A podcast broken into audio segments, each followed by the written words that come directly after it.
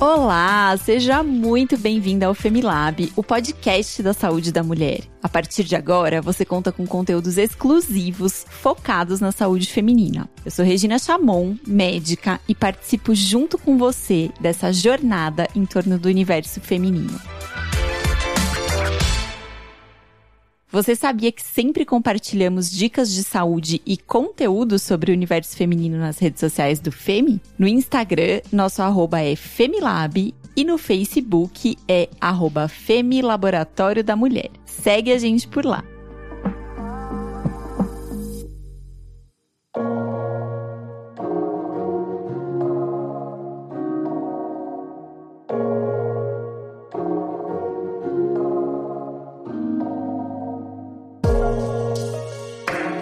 Você está ou conhece alguém que está com dificuldade de engravidar? Segundo a Organização Mundial da Saúde, a infertilidade é um problema que afeta cerca de 48 milhões de casais e 186 milhões de pessoas no mundo ou seja, 15% da população. Apesar dos números altos, hoje a reprodução humana é um dos ramos da medicina que está mais avançado e alguns tratamentos e alternativas, como a reprodução assistida, ajudam muitos casais a realizarem seu sonho de ter um filho. No episódio de hoje do Femilab, vamos conversar com uma médica ginecologista especializada em reprodução humana e vamos falar sobre os fatores que podem atrapalhar a fertilidade e os tratamentos disponíveis. Vem com a gente?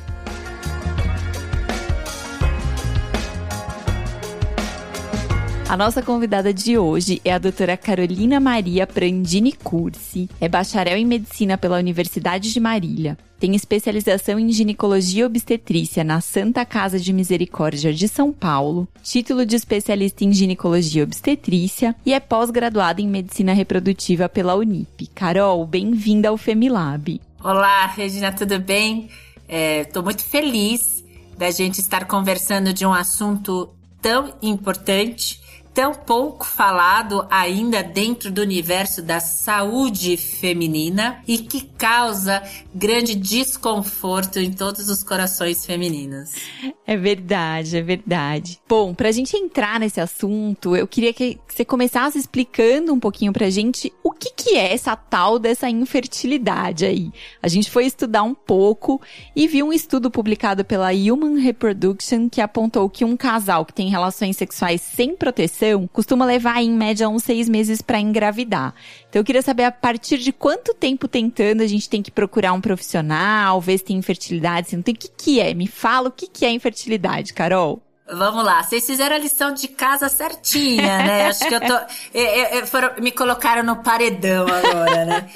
Mas você fez é, abertura, né, desse podcast, é, foi, é correta, é isso mesmo. A gente tem hoje uma incidência, né, uma taxa de prevalência de 15% da população sofre com a infertilidade, né? Essa é a grande verdade.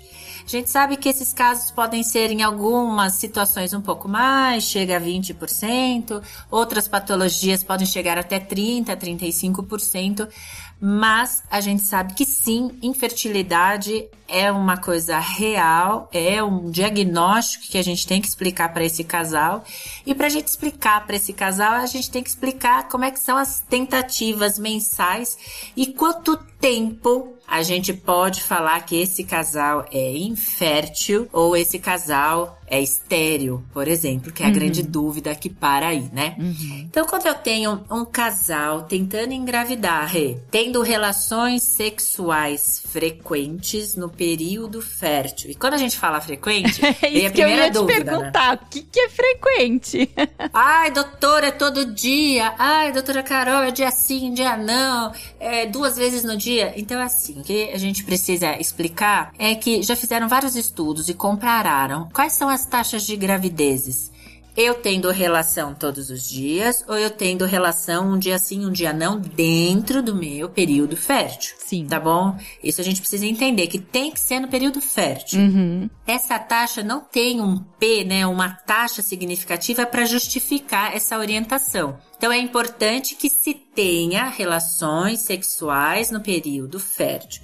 E qual que é o prazo? Como é que a gente sabe? A gente uhum. sabe que mensalmente, se a mulher tá tudo ok, então da parte de anatomia, da parte de produção hormonal, uhum. tudo, se ela tá tudo certinho, ela tá ovulando, né? Mais uma coisa que a gente sempre, as pacientes ficam assustadas. Você sabia de cada 10 ciclos que a gente tem, até 3 eu posso não ovular? Não sabia. É mesmo? É. É, então eu posso ter os sintomas e tudo mais, mas não são todos os ciclos que são ovulatórios. Tá. Né? Então por isso que a mulherada fica desesperada. Uhum. Mas calma, isso é esperado. É dentro de uma estatística, né? Uhum. Então aquele casal que tá tudo direitinho da parte feminina, o marido também tá tudo certinho, espermograma ok, concentração, índice de Kruger, tá tudo certinho. E eles estão tentando, a taxa mensal é de 12 a 15%, no máximo. É pouco, né? É. Então, por isso que a gente sabe que a maioria dos casais, em vários estudos, eles vão conseguir ir pensando nessa taxa de 12 a 15% uhum. por mês, né? Eles vão conseguir uma gestação depois de um ano de tentativa. Então, tá. até um ano tentando é normal, é esperado, não precisa sair correndo, uhum. fazendo promessa para Santo Antônio, para é Santa Rita de Cássia, que é a, a santa das causas impossíveis e difíceis. Não, não é nada tá disso. Tudo é normal. estatística. Tá tudo normal. Então a gente tem esse prazo, Rê, de até um ano para os casais tentarem a gestação. Mas volto a repetir, tem que estar tendo relação sexual no período fértil. Daí hum. você pergunta para os casais assim, né? Como é que tá a relação sexual? Ai, doutora, eu trabalho à noite, meu marido faz plantão de dia, é, meu marido trabalha fora, é, a gente não tá conseguindo todos os meses ter relações sexuais frequentes. Então não pode contar, contabilizar. Uhum. Tá. Então, quando o casal toma essa decisão, vamos engravidar, o marido precisa conhecer esse ciclo da mulher, saber o período, o período fértil dela, uhum. e para que a gente tenha relações sexuais no período fértil. E outra coisa, Rê, que o tentar engravidar no consultório, o que, que eu sempre vejo, né? Inclusive foi um dos últimos casos que eu atendi é, semana passada. Gera muito estresse Sim. Principalmente no marido. Hum. E aí, geralmente, eles mandam mensagem para mim, doutora Carol, preciso falar só com a senhora. geralmente assim.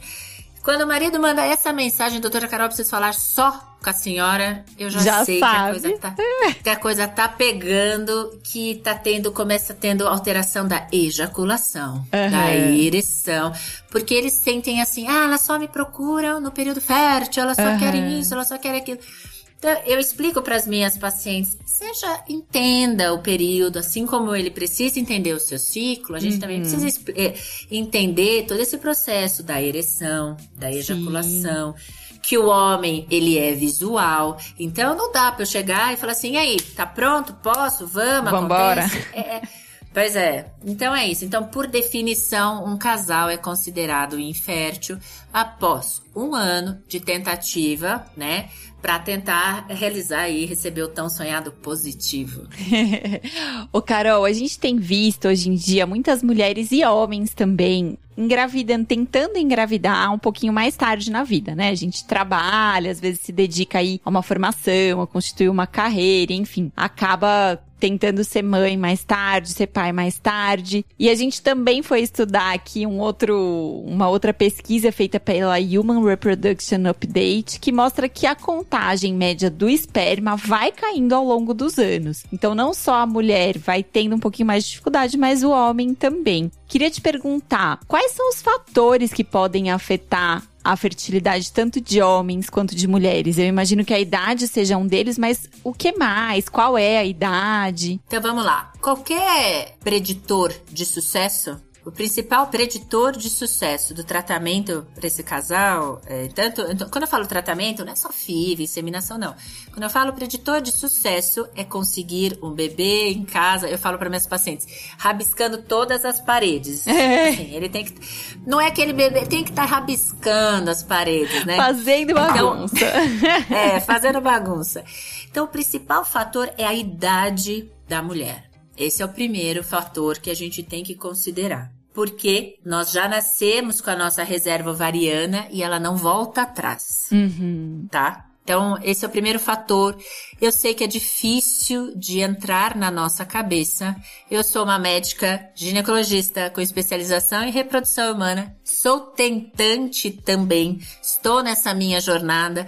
Também já passei dos 40, também posterguei a minha gestação. Mas a gente precisa falar, né? A gente sabe que o estereótipo a gente conserva, né? Uhum. Bota botox, faz ultraformer, faz um preenchimento, vida saudável, durma cedo, acorde cedo, vá mexer com o seu cortisol. Então a gente sabe que a gente tem como se manter mais saudável. Mas a reserva ovariana, a quantidade não volta atrás.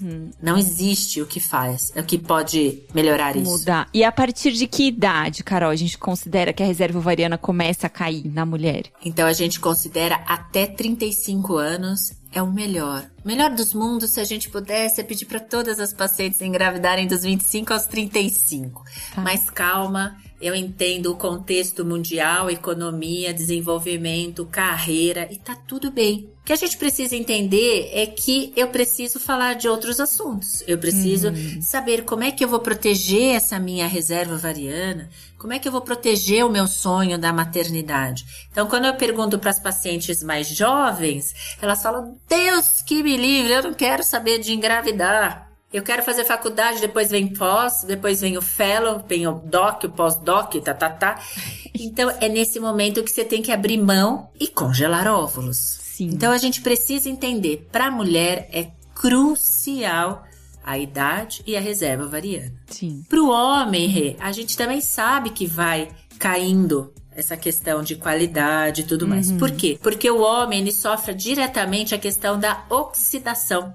Né? Então a gente sabe que os hábitos de vida que a gente tem hoje, como obesidade, uso do álcool, das drogas, né? Daquelas drogas que a gente acaba subjugando, né? Então a gente sabe que mexe na questão da oxidação. Essa oxidação pode aumentar o índice de fragmentação de DNA dos homens e aí tá prejudicando na qualidade desse esperma e aí prejudicando, como que eu posso dizer, é, diminuindo as chances dele engravidar a esposa dele. Então eu acho que a primeira coisa que a gente precisa entender isso é a idade. Idade. Tanto que na primeira parte, né, que a gente conversou sobre definição, as mulheres até 35 anos, elas podem aguardar até um ano tentando conforme a gente falou. Uhum. Sociedade Brasileira de Reprodução Humana, ela orienta também que mulheres de 36 a 39 anos não esperem todo esse tempo de um ano. Uhum. Esperem seis meses. Tá. Não deu em seis meses? Aperta o pé, partiu um médico com especialização para a reprodução humana. Tá. Se eu já bati 40, eu não tenho mais tempo. Eu não tenho mais. O TikTok já tá ali clicando. Então, com 40, você, antes de tentar, você tem que Já estar vai. com um médico com especialização em reprodução humana. Ótimo. E além da questão da idade, tem outros fatores que podem afetar a fertilidade? Com toda certeza. A gente sabe que, e antigamente a gente achava que era muito mais nas mulheres, né? Então, como é que se dividem as causas da infertilidade? 40% são causas femininas, e nessas vão estar inclusas anovulação, alteração hormonal, síndrome de ovários policísticos, hiperandrogenismo por uma causa da prolactina, endometriose, né? Então a gente sabe é, alterações no metabolismo, como doenças como hipotireoidismo descompensado, uma diabetes descompensada. Então essas são as partes femininas, né? E o que, que a gente tem que sempre lembrar? Essa história da gente viver tendo o corrimento e nunca ir na ginecologista, se automedica, uma hora ou outra pode ser uma clamídia ou uma neisséria, e que só do primeiro contato após 15 minutos da presença da clamídia no organismo feminino, ela já tá lesando as tubas uterinas. Tá. Então, se eu começar a ter corrimento, aquele corrimento, e eu tô falando em termo leigo, né? Não vou ficar falando le leucorreia, né? Sim, Mas corrimento. é, se eu tiver lá com essa questão de corrimento e tudo mais, procura passar com o médico direitinho, fazer um bom diagnóstico, uhum. fazer todos os exames do colo do útero para você saber se tem chance de ter aí o micoplasma, uma clamídia, uma neisseria, isso é super Alguma importante. infecção. Exato. Os outros 40% é da parte masculina. Tá. É bastante, né? né? É, porque antigamente não era é. assim, Rê. Não era. Então, hoje a gente sabe, 40% feminina, 40% masculina e 20% vão, vão estar presentes fatores femininos e masculinos. Tá. Então é assim que se distribuem as causas da infertilidade. E todo mundo, né, acaba querendo ah, mas o que, que realmente muda, o que, que realmente ajuda, né? Uhum. Então a gente tem que entender que a gente consegue comprovar para as pacientes através de medicina baseada em evidência que mudança no estilo de vida, isso sim impacta, sobe a sua porcentagem de engravidar. Então eu sei que é difícil a gente ter uma alimentação saudável, a gente ter essa rotina do sono, rotina de exercício, vencer essa questão do sedentarismo. Mas uhum. isso eu consigo te apontar vários estudos que dos casais terem essa mudança aumenta a porcentagem de gestação natural em casa. E a gente acaba não dando valor, né? Às vezes as Sim. pacientes chegam no, no consultório para estar tá lá em avaliação com a gente, elas querem algo milagroso, uma pílula hum. mágica, um pozinho especial. Não existe, né? É uma constância. Sim. Faça o seu 1% todos os dias para melhorar a sua taxa aí de gestação. E são coisas simples, eu acho que o mais importante, são coisas que estão nas nossas mãos de fazer, né? Eu não dependo de ninguém, eu não dependo de um remédio. Então, quando essa vontade de ser mãe vem, eu acho que tem coisas que a gente pode fazer pela gente mesmo e que é isso, como tudo que só depende da gente, também vem uma responsabilidade enorme. Né? Então, realmente é. colocar. E aí também é difícil, né, a gente ouvir que a responsabilidade está comigo. Porque pois eu queria é. poder falar, eu, eu tenho as tubas entupidas, é. como elas falam. Ah, eu preciso de um milagre, então não vai depender de mim. É. Não, mas muda seu, muda seu, é, seu estilo de vida, seu sono, exercício. Mas elas é, é difícil é difícil. isso. Toda mudança é difícil, é, né? Toda mudança é muito difícil. É. Ô, Carol, e como é que a reprodução assistida pode ajudar esses casais que realmente não conseguem engravidar, que estão fazendo tudo certinho, estão tentando, já passou ali do prazo? Como é que a reprodução assistida ajuda? Quais são as técnicas? A gente ouve às vezes, né, fertilização in vitro. Então, conta um pouquinho pra gente desse universo. Vamos lá. Então, na terapia de reprodução assistida, né, que a gente chama de TRA, a gente tem dois grandes grupos de tratamento, Rê. A gente vai ter os de baixa complexidade e a gente tem os de alta complexidade, certo? O que, que são esses de baixa complexidade? Baixa complexidade, então o casal veio, já passou, trouxeram os exames dela, trouxeram os exames dele, tá tudo bem, esse casal foi avaliado e agora a gente vai então indicar algum tratamento, certo? Então, o primeiro tratamento que a gente pode ter dentro da, da terapia, né, dos tratamentos de reprodução assistida, é o coito programado, é o namoro em casa. É Então, esses são os, os, os, tratamentos de baixa complexidade, ou uhum. seja, o embrião ele vai ser formado dentro do organismo feminino. Tá. Certo? Então eu tenho coito programado com e sem medicação. Uhum. Porque eu uhum. posso dar um remedinho. Eu tenho uma paciente que não ovula, né? Que não faz ciclos, eu posso dar um remedinho. Melhora essa questão desse, desse recrutamento familiar, do recrutamento folicular, desculpa, do recrutamento folicular. Ela tem esses folículos, ela ovula e vai ter relação naqueles dias. Então, esse tá. é o tá. primeiro tratamento coito programado com e sem medicação. Quando é uhum. sem, a gente vai orientar. Faz o teste de ovulação em casa, no, na, na, primeira urina da manhã, uhum. vai anotando no, no aplicativo como é que estão os seus ciclos. A gente ensina esse casal a saber o que, que é o período fértil, a fazer um teste de ovulação e isso tudo mais. Então, esse é o primeiro. Depois desse, tem a inseminação intrauterina. Mas inseminação não é feita no laboratório? É, é feita no laboratório.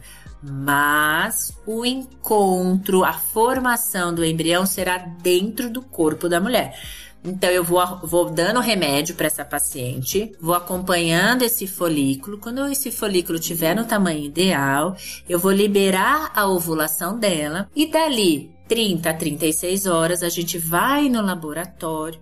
O marido vai colher a secreção como se fosse um espermograma. Uhum. A embriologista vai centrifugar, vai arrumar esse esperma, coloca uhum. na seringa e a gente coloca na paciente. Tá? Uhum. Então, essa é a inseminação intrauterina, tratamento de baixa complexidade. O encontro do espermatozoide com o óvulo né, é feito dentro do organismo da mulher. Eu não precisei de microscópio para montar uhum. esse bebezinho. Tá. Então, esses são os, os, dois primeiros tratamentos, tá, Rê? São tratamentos que a gente vai entendendo as chances de sucesso, não são tão altas, a gente sabe. Uhum. E aí a uhum. gente vai partir para o segundo grupo de tratamento, que é o tratamento de alta complexidade. No tratamento de alta complexidade, a formação do bebezinho, a formação do embrião ocorre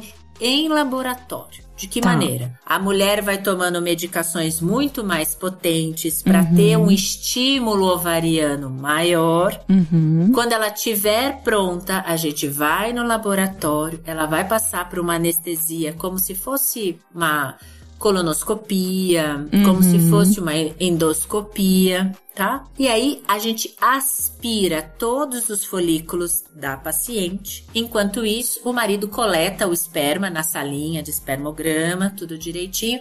E a gente vai fazer o encontro do óvulo com o espermatozoide no microscópio, Rê. Tá. E aí, dali, você fica acompanhando o desenvolvimento dele.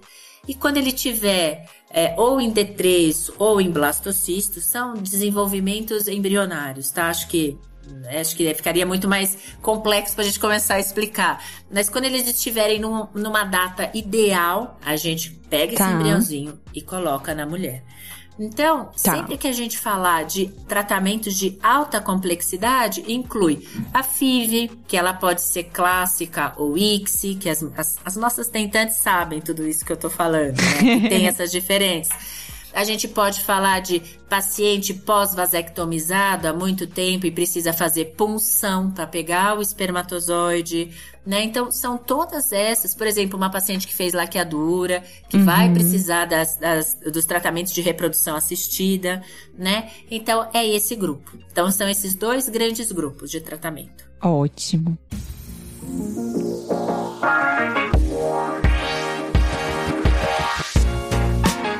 Ô, Carol, vamos fazer um mitos e verdades sobre infertilidade e reprodução assistida aqui? Vamos, será que eu vou conseguir passar no teste? Ai, meu Deus. vamos ver, vamos ver. Algumas você já passou aqui. Ai, meu Deus. Eu vou só repetir. Eu tô no paredão duas vezes. Ai, Jesus, me ajuda. Vamos lá. Ai, mas vamos lá, ó. Primeira coisa, infecções sexualmente transmissíveis não tratadas podem causar infertilidade?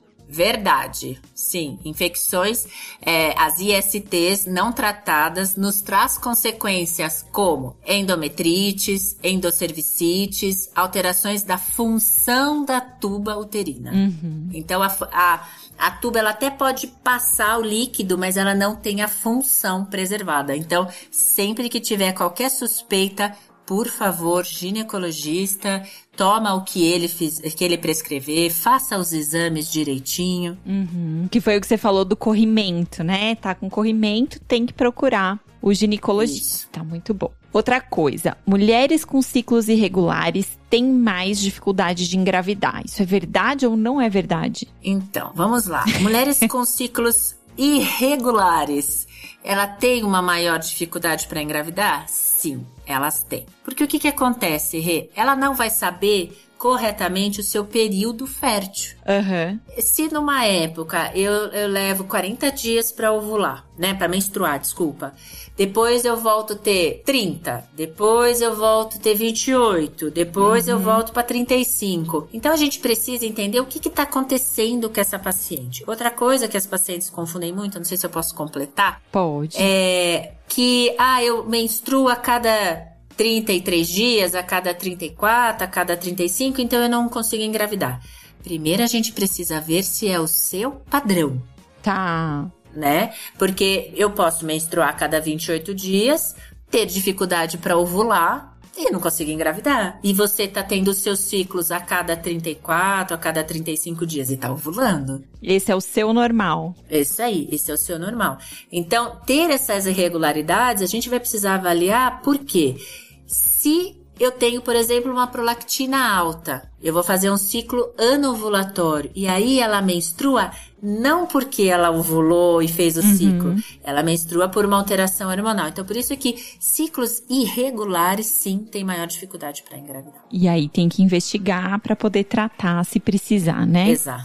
Muito isso. bom. Vamos para o próximo mito ou fato aqui. Isso aqui a gente ouve muito, gente. Ah, meu Deus. Anticoncepcional causa infertilidade. Mito!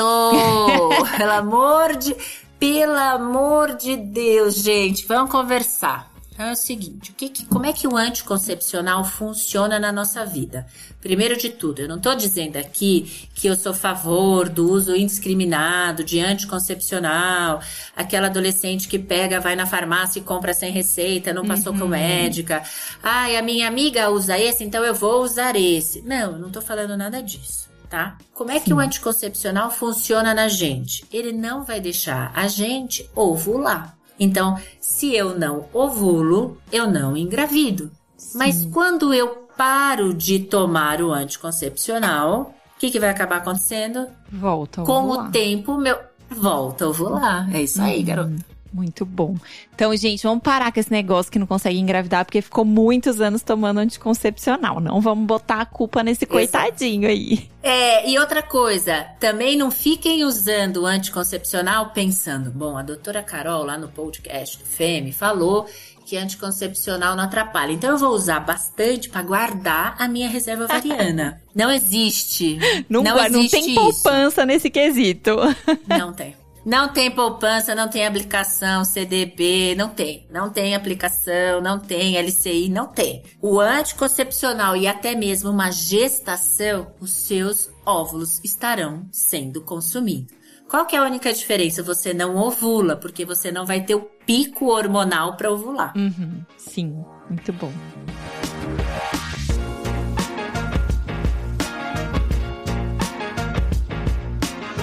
Ô Carol, queria te perguntar um pouquinho agora sobre a questão do tratamento. Todos os casais que fazem a investigação e são considerados aí realmente inférteis, não estão conseguindo engravidar, todos precisam de tratamento cirúrgico ou não necessariamente? Quando que o tratamento cirúrgico é indicado? Então vamos lá. Isso é mito, né? Não são todos os casais que precisam operar, tá? Então vamos supor, avaliei uma paciente minha e ela tem um pólipo. Ela foi aí no FEM, fez uma esteroscopia com o Marcelo uhum. e descobriu um pólipo. Tá. Então, o pólipo a gente vai avaliar que tamanho que é esse pólipo. Maior que um centímetro, menor que um centímetro, ele atrapalha a passagem, ele está num local que está obstruindo o ósteo tubário interno que fica dentro da cavidade. Tem que operar. Uhum. Bom, é uma questão tá? anatômica, né? Exato, é uma questão anatômica. Outra coisa, o marido da paciente tem uma varicocele importante, acentuada, que mexe na qualidade do espermograma. Ela tem boa reserva, ela é jovem. Então vamos operar o marido, melhorar esse espermograma para depois tentar engravidar naturalmente? Vamos. Então a gente tem que sempre avaliar. Por exemplo, uhum. uma endometriose. Uma paciente com endometriose que nunca foi operada, endometriose está tendo todos os sintomas e tudo mais. Eu tenho que ter muito cuidado para operar uma endometriose. Uhum. Porque se eu mexer na reserva variana dessa paciente, não volta atrás. Então, uhum. antigamente, se achava todas as pacientes que têm endometriose, vamos sair operando. E não é assim. A gente sabe que não é assim. Vamos com calma, respira. Muito bom. E, assim, é, você falou um pouquinho sobre a inseminação artificial, fertilização in vitro. Qualquer casal pode fazer, se for o caso, se quiser engravidar e não estiver conseguindo, qualquer pessoa pode fazer? Pode. Então vamos lá explicar um pouquinho. Eu vou te dar um exemplo de um casal. Elas, eles vieram assim, vim para fazer minha FIV. Aí eu falei, Oi, muito prazer, sou a doutora Carol. tá, vamos conversar, né? E aí eu pedi todos os exames dela, todos os exames dele. E pasmem, eles não tinham fator. Eles não tinham. O que que eles tinham? Eles são administradores de um hospital Uhum. bem grande aqui. Ela ia no período do dia, ele ia no período da noite. Tá. Eles quase não se Não se encontravam e não estavam tendo relação. Ela nem sabia como monta a tabelinha e tal. Uhum. Tá. Eles chegaram pra mim e falaram: "Mas a gente quer FIV". A gente não quer transar. Eu acho que era isso, né? Mas tudo bem, eu nem pensei assim. Aí eu falei assim pra eles, eu falei, ó, vamos fazer o seguinte, vamos dar uma chance, porque agora vocês têm os exames, vocês têm boa reserva, vocês estão recebendo a informação, porque é o que eu falo para as minhas pacientes, o que, que você vai fazer com a informação que você recebeu? Uhum. Sim. Porque depois que a gente recebe a informação, não tem como não pensar mais É. nela. Não tem como, entendeu? Então eu falei, ó, vamos pra casa, vocês são jovens, vamos tentar pelo menos três meses, né? Pelo menos seis meses, aquilo que vocês se sintam confortáveis. Uhum. Se não estiverem se sentindo bem, voltem amanhã que a gente topa fazer a FIV. Tá. Eu costumo falar para as minhas pacientes Rê, que a gente precisa fechar as portas, Uhum. né? Sim. Eu ir direto para uma FIV e se eu não tiver aceito isso no meu coração, eu vou ficar pensando, mas e se eu tivesse tentado só no coito programado? É. Eu não teria o gasto, Uhum. eu não teria toda a alteração hormonal que a gente tem, porque eu já passei por procedimento de FIV, eu já congelei meus óvulos, então assim, eu sei do que eu estou falando por experiência profissional e pessoal, Uhum. entendeu? Então, eu acho que a gente tem que ir fechando as portas. Tentei isso, não deu. Tentei o próximo, não deu. Bom, agora eu vou pra FIV. É, as pacientes se assustam muito lá comigo, né? Porque a gente tem que deixar FIV pra último dos Último. casos. Entendeu? Mas claro, se você chega lá e fala, olha, Carol, eu quero fazer FIV, eu respeito, porque não existe uma. a- as, as regras da, da medicina reprodutiva são RDCs pelo CFM, né? Uhum. Então é uma lei. Não chega lá e fala, eu quero fazer. Porque a gente tem que entender que nada é 100%. Eu costumo falar para as minhas pacientes, é, vamos alinhar a expectativa da realidade. Ninguém pode te garantir 100%. E eu- isso dói muito para elas para ouvir. Porque quando a gente, eu dou um exemplo assim para elas, quando a gente quer comprar, sei lá, uma bolsa, vamos dar um exemplo de uma bolsa que a gente sempre gosta, né? Uhum. Ah, eu vou lá na Schutz, eu vou lá na Santa Lola, eu vou na, na Gucci, eu vou na Prada. Eu vou, eu vejo a bolsa, eu toco a bolsa, eu sei se eu vou gostar, vai ficar comprido a alça ou não. E aquela é uma satisfação 100%, porque você foi lá, comprou, pagou, do jeito que você viu, tá tudo bem. Uhum. A tentativa de você engravidar, você não sabe. Você- a gente, eu começo a falar que só tem uma- um jeito de saber, valendo, vamos tentando. É. Porque você começa a primeiro responder as medicações. Aí a primeira batalha que a gente tem que vencer nessa guerra toda é ter resposta ovariana. Uhum. Aí eu não tive resposta ovariana. Como que eu lido com isso? Uhum. Né? Ah, ok, venci, passei a questão de ter resposta. Aí eu vou na captação. Faço a captação. Quantos folículos vieram maduros? Será que eu tô preparada para ouvir que nenhum veio maduro? Uhum. né? Ah, consegui maduro, que é a nossa segunda vitória. O próximo passo é: será que todos vão ser fertilizados? Será que todos vão dar match? Eu costumo brincar com as pacientes: deu match, o espermatozoide do marido com o seu óvulo, deu match, Uhum. né? Primeira coisa, ah, vencemos a terceira batalha. Ah, eles conseguiram chegar a blasto. Ufa, doutor, que sacrifício. Conseguimos um blasto. Aí, para os casais de, ma- de uma idade maior ou de um péssimo passado, a gente pede biópsia do embrião antes de colocar. Será que a hora que chegar essa resposta, eu tô preparado para receber que o meu embrião não é euplode, ou seja, saudável? Uhum. Venci mais essa batalha. Aí eu vou colocar esse blasto na cavidade. Como é que eu vou garantir para essa paciente 100%? Não existe. É, é, claro. Não existe. Não existe, não tem como. Então, eu, é, é assim, são várias batalhas para a gente comemorar a guerra, né? Uhum. Então, é, é, a gente nunca é de uma maneira fácil. Eu sempre falo para as pacientes que elas têm que ter o tempo delas. Receber o diagnóstico, respira, vai para casa, vai pensar, mas lembre que você tem um tempo limitado para pensar, não dá para, ah, daqui dois anos eu volto, né? Uhum. Então, é, é, eu acho que é isso que é o mais difícil, Rê, de todo o mundo da reprodução. É, eu posso falar de boca cheia, eu passei por essa experiência de expectativa e realidade e do negativo, e o que eu aprendi do meu tratamento e que eu divulgo para os quatro cantos do mundo você precisa ter acolhimento do médico que for fazer o seu tratamento. Uhum. E aquele médico que te olha nos olhos, que independente da sua escolha, tá ali do seu lado. Bora, mocinha, você quer fazer FIV? Vamos pra FIV. Mas você tá entendendo que não tem 100% Uhum. e tudo mais. Não é levar no pessimismo, mas é a gente alinhar expectativa de realidade. Acho que é isso que é o mais importante. E quando der negativo, não fugir do médico, Uhum. voltar para conversar, expor os seus seus sentimentos e a sua emoção. Eu acho que isso é super importante. Sim, com certeza. Muito bom.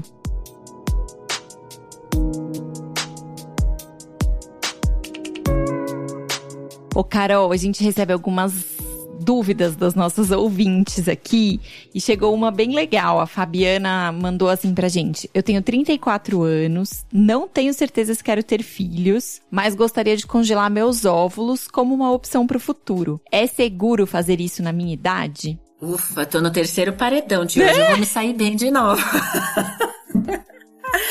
Vamos lá, Fabi.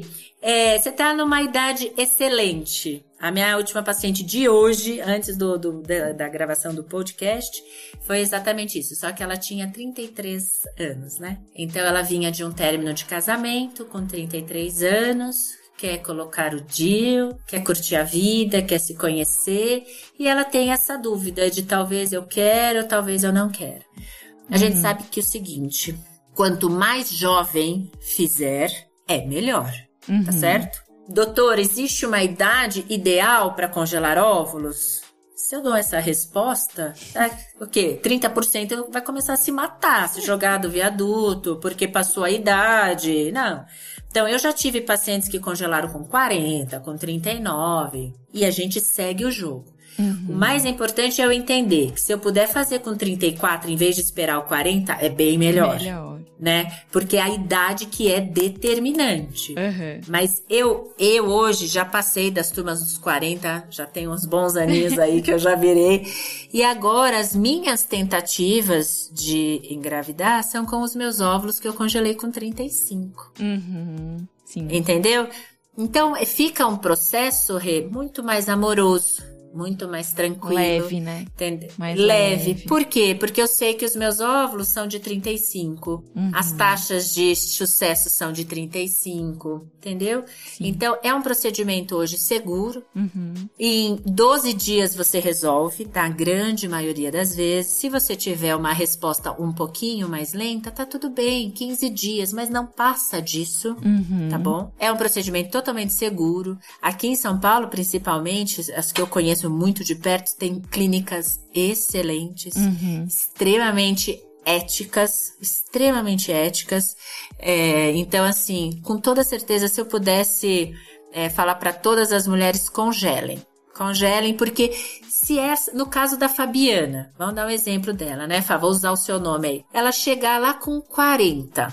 Ela falou, ó, quer saber? Eu não quero ter filho. Eu conheci o mundo, eu conquistei o mundo, fui diretora da minha empresa, eu agora vou viver, sei lá, eu vou pra China, eu não quero mais saber, eu tô super bem. Laboratório, vamos desprezar os meus óvulos? Uhum. Tá tudo bem. Tá tudo bem. Entendeu? Agora, vamos supor que ela não faz isso. Aí chega com 40, a história muda. Meu Deus, por que, que eu não congelei? Agora eu tô com 40, eu conquistei o mundo e eu só queria um bebezinho com a minha cara. Uhum. Entendeu? Sim. Então eu acho que é, é uma dor muito muito pesada. É claro que ela vai poder tentar com os óvulos próprios com 40 anos, né? Mas a partir dessa idade, e a gente sabe que com 41 anos, a maioria dos estudos falam que a taxa de sucesso com óvulos próprios não bate a 2%. Uhum, sim. Entendeu? Então, se eu puder falar, congela com certeza.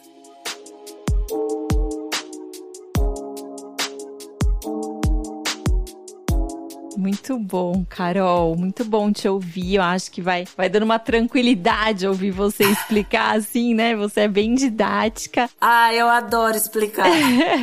e a gente tá indo para os momentos finais aqui do nosso episódio. Então eu queria pedir, Carol, pra você deixar a sua mensagem final. O que, que você quer dizer para essas mulheres aí que estão nessa nesse momento de uma tentativa de gestação? O que, que você deixa aqui de recado? Primeiro eu quero deixar o meu muito obrigada pelo convite. Adorei participar. Você é uma anfitriã que deixa a gente tranquila, né? Consegue receber a gente muito bem. Então, muito obrigada, parabéns pelo projeto. Vocês sabem que eu sou muito Femilab, né? Então, gosto muito de todos vocês aí, vocês sabem disso. Então, meu primeiro de tudo é a é minha gratidão pelo convite. É, gratidão por você falar desse assunto do universo feminino de uma maneira tão leve, é, de uma maneira acolhedora, que eu acho que é isso que nós mulheres precisamos, acolhimento, uhum. né? E para vocês que estão nos ouvindo, né, é engravidar se for do seu sonho. Se for o sonho da maternidade bater no seu coração, seu lema é desistir jamais. Não pode desistir. É difícil, eu tô nessa jornada, mas a gente tem que ter muito entendimento, a gente tem que saber o que, que o nosso corpo tá passando, que época do ciclo que eu tô, como é que tá a minha reserva ovariana. Não tenha medo, mas a gente precisa ter acolhimento e suporte médico para passar por isso. Não tenha medo. Muito bom, Carol. Carol, deixa aí seus, suas redes sociais, como é que o pessoal te acha, fica conhecendo seu, seu trabalho, seus projetos. Vamos lá. É, o meu Insta é DRA, que é abreviação de doutora, né? Ponto Carolina Cursi, arroba doutora ponto Carolina Cursi. O meu canal do YouTube é também Carolina Cursi, doutora Carol Cursi, saúde feminina. Estou à disposição de todas vocês.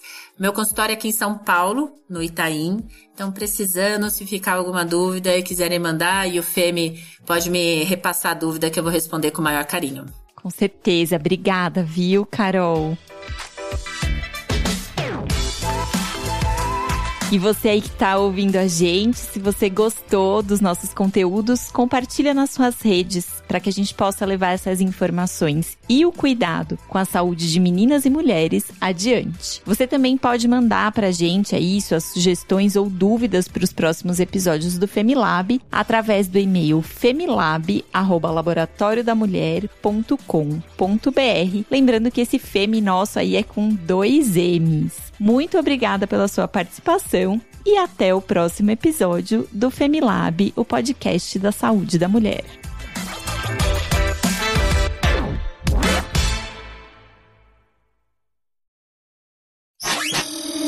Essa é uma produção do Bicho de Goiaba.